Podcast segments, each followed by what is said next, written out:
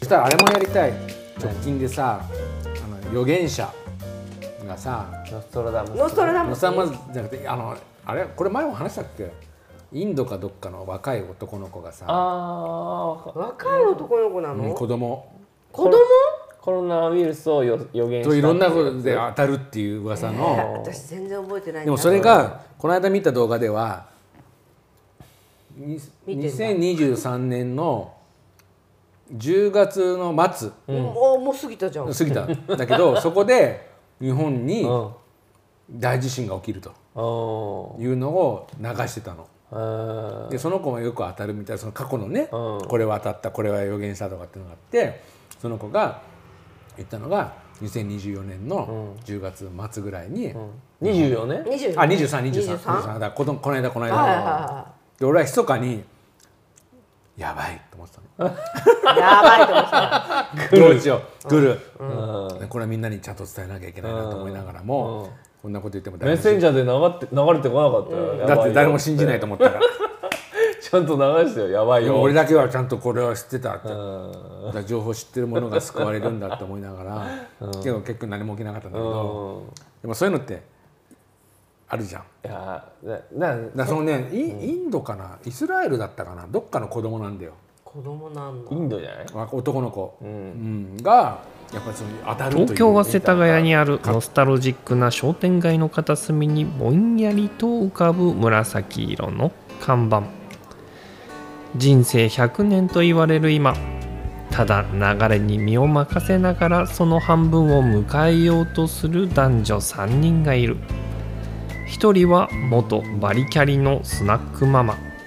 1人は安定志向のサラリーマン1人は能天気な個人事業主どこにでもあるバスへのスナックに響く他愛のない会話に聞き耳を立ててみましょうなんかこうね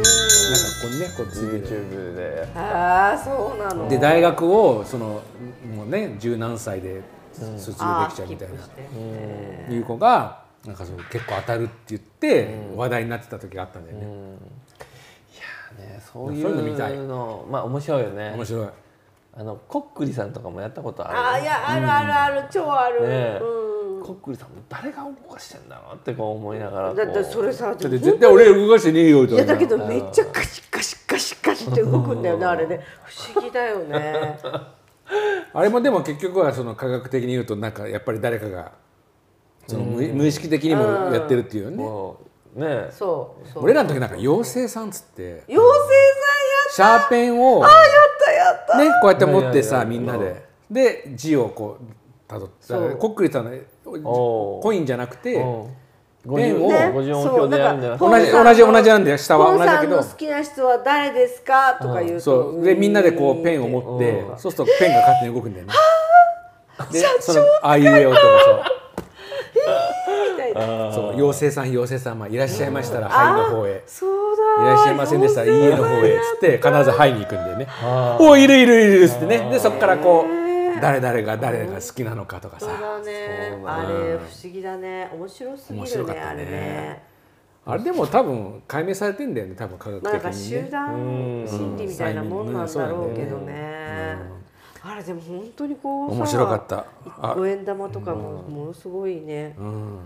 でなんならさたまにいたじゃんその実際になんか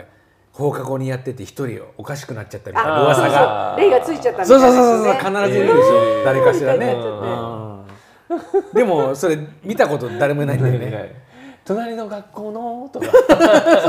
そうやっぱあれじゃないさっきのほら5組のとかさ、あの嘘をあ広めるあそうなのかもしれないね、ねナンバー数を超えるためのねこう共同体としての心理かもしれないでやばいよやばいよとか言いながらやるんだよね、だ卑弥呼とかももしかしたらいやまったさのかにそうだと思うなんかもしれいよね卑弥呼はだからそのあの天気気象予報ができたっていうねねえ気象予報士だからその気象予報っていうかそのなんだっけ日食月食か、月食の周期が分かってたから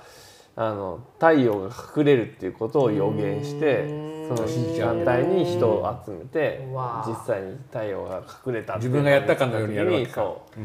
そうすると信じ文る脈としては信じられるっていうね、こいこの人がそれを起こしたんだみたいな。ねえだから天気予報もさ今は当たり前に天気予報で当たったとか外れたとか文句言うけどさなんか今日大雨が降る予想いい大雨が降るというお告げがあったみたいこんな晴れてんのにとそ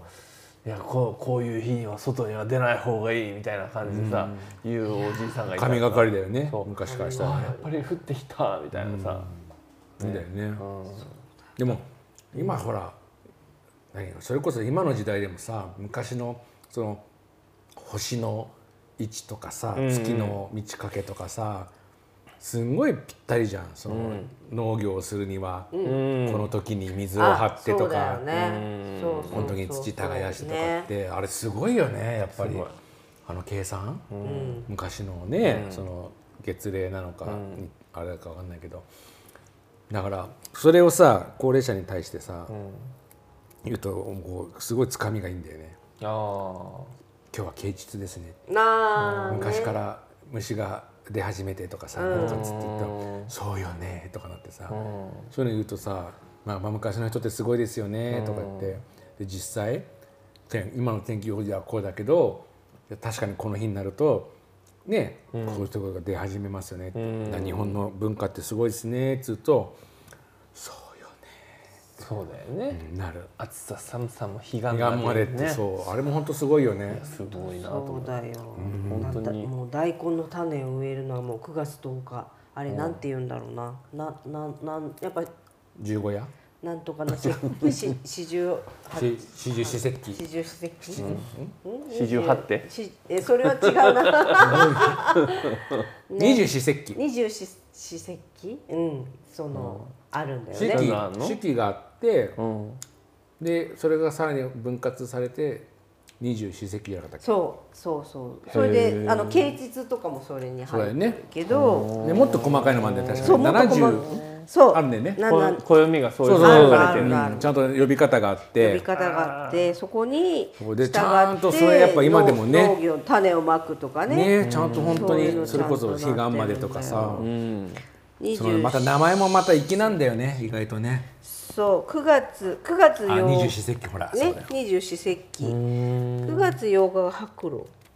そうだからそれこそほら大雪とかさもうやっぱ雪とだがだ寒大い時雪ね12月7日ね小雪11月22日それこそ節分あ節分とかさでそちゃんとそのやっぱりその昔時の人ってにそう合わせちゃんと計て算しそてうんだいようねねあの種をまいたり、ね、肥料をやったり収そうそうそうそう穫したりっていうのを守ってるってすごいよねだからその聞本い当てにだから宇宙人じゃないかっていうぐらいさ、いや正確にそうだよねね今の技術と変わらないそうそうだけ正どそ確されがさ異常気象で崩れちゃうから、それは人工的なねね、そういやでもそれはすごすいやあごれいなと思う本これオカ当ルトに方向に行きそうだね、オカルティいいねオカルティ次そうしようオカルトオカルティねじゃあ寄せ集めの僕次回はもう自分の持っているオカルトのすべてを、全て分かはったおいこう分かっ紡たぎ出し結て構あるよまあ俺の出店はやりすぎ工人なんだけど、ね、いやーでも信じるか信じないかはうんあなた次第です俺ねすごいね不思議なことがお本当になんか自分の何中でこう何何体何験しなたんか不思議だなって思うことが、まあ、あって人生の中の節目みたいな時っていうのが、ん例えばそあのちょっとごめんそろそろあもういいのこ国家試験がのあし国家試験が明日ありますとか、あとまあ、んまあ、大体なんか受受験絡みなんか試験の合否絡みの時に、月が見えるの、月お空のお皿の、う、うんん本当に見えるそう、寝てるとまあ俺があの自分の実家の家っていうのがここにこう天窓があって、で天窓のロールスクリーンをこう開けるとここから月が見あえるんだけ位置ど的にってことそそのう窓の、そうんのね天窓の下に寝てるからベッドがあって、でその寝てるとで大体そういう何かの節目の時って、こう目を開けると、ロールスクリーンがあってそこに月が見えると。うんでねこう不思議なことでこう体がブワーって上がってくるのよ。ユータリズ的なこと、アブダクションタロルみたいにこうビーンって上がってって、かぐや姫だ、そうあここまでならなんとなく想像つくじゃん、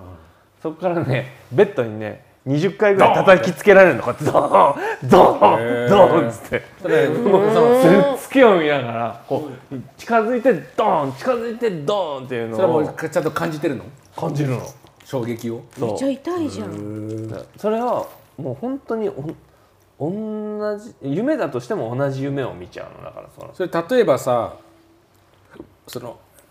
社長、お前昨日なんか2階でなんかうるさかったぞみたいな、うんそういう話になるのあ本当にバンバン音音としいやてなならなないらやっぱりその自分の感覚としての、そうちょっと金縛りチックな。そうそうそうそうででもそのことが起こると心配していたことは全部うまくいくっていうその自分の中での予兆なのだから自分の母親が胃がんになってでし明日手術をするっていうその日の夜も同じ現象が起こってでそのバンバン来たからあまあ多分大丈夫だろうみたいな。ああ、じゃあそれはちょっと例えばさこう寝てて、ま、天窓があるってことは位置的なその物理的な位置関係っていうのはあるわけじゃんうんうんうんうんそれが要は月の周期とやっぱり一致してるレベルなのかそれともやっぱり月は要は今日は新月だけども、その時は見えるっていうレベルなのか、いやもうだから全然そういうことを検証したことがないあでもあくまでもその時点では見えてそうそうバンバンされてうんバンバンされるかといってじゃあ次の日に本当にじゃあこちょっとこっちにずれた月があるとかっていうのは別にその気にしてないわけか、うん、気にしてないあーなるほどねうん、でもなんかそんな感じになってるしなんかだからそういうのもあってそうムーン「ムーンライト」っていう曲を作ったわけよねなんかね